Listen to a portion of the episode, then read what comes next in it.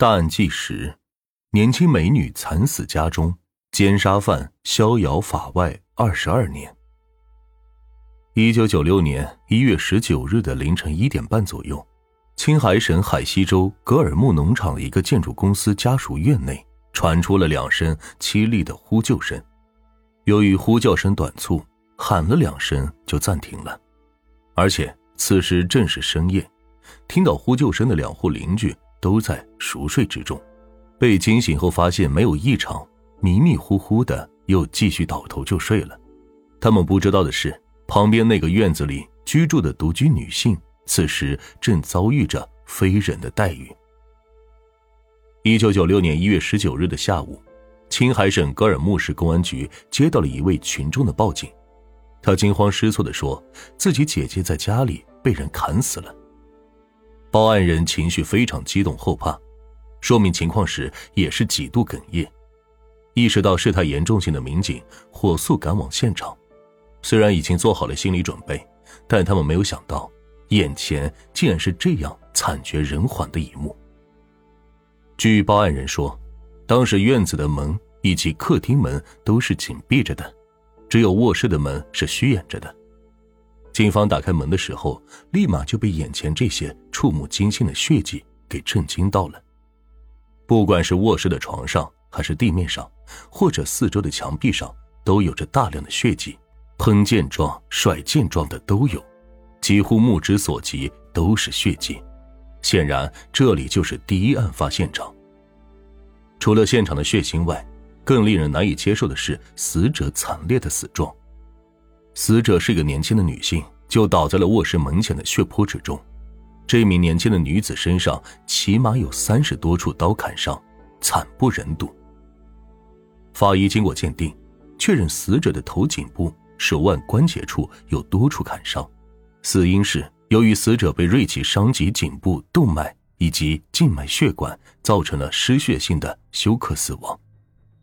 除此之外，法医还有一个重要的发现。那就是死者在遇害前遭受过性侵。一个单身的独居女性死前还遭受过性侵，难道这是情杀？如果是情杀的话，为何非要将死者以如此恶劣的手段置之于死地呢？这三十多处刀伤，在警方看来，似乎更像是在泄愤，似乎和死者有着深仇大恨。这到底是情杀？还是仇杀，是蓄谋已久，还是激情作案？一九九六年，当时的格尔木还是一个闭塞的小镇，这一桩惨绝人寰的奸杀案很快就成为了小城街头巷尾人们热议的焦点。凶手的残忍的手段，年轻女子惨烈的死状，无不让人们忧心忡忡。这桩案件不仅造成了恶劣的社会影响，也对死者的家属带来了不可磨灭的伤害。死者名叫做任某春，时年二十九岁。她遇害前，丈夫才刚刚去世。幸运的是，七岁的女儿当晚并没有和她住在一起，因此案发当晚已经丧偶的任某春是独居在那栋家属院内的。但是，年仅七岁的孩子，这刚刚失去了父亲，随后又失去了母亲，其心灵阴影可想而知。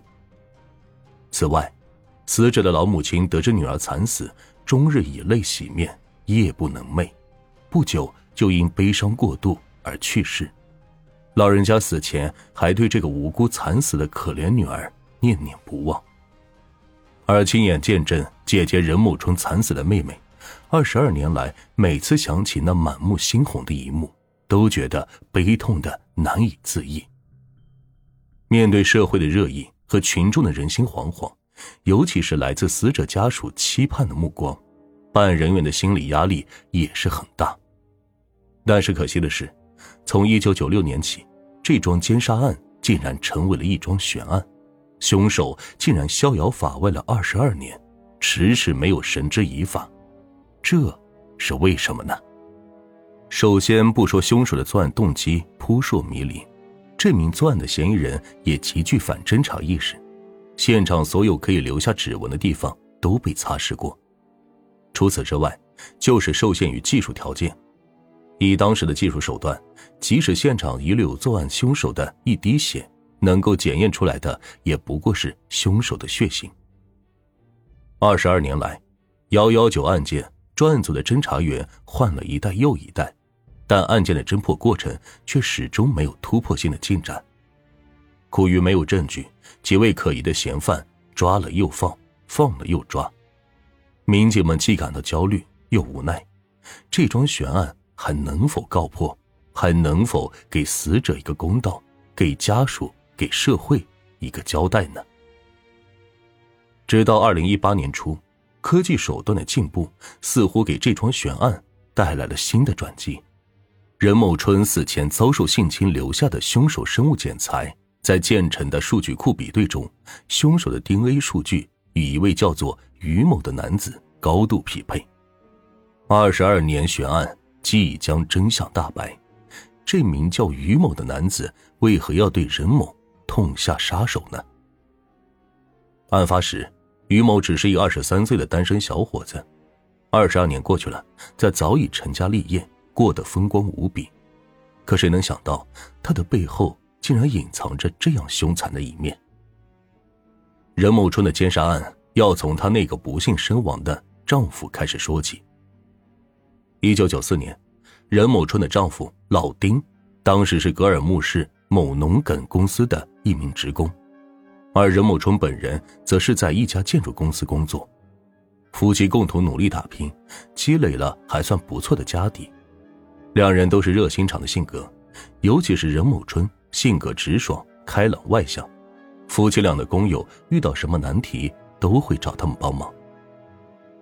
一九九四年的一天，丈夫老丁的一个工友找上门来，来和老丁喝酒。工友愁眉苦脸，对老丁大吐苦水，说自己家里遇到了急事，急需用钱。显然，这位工友是手头紧张，上门来借钱的。老丁想着，这是朝夕相处的工友。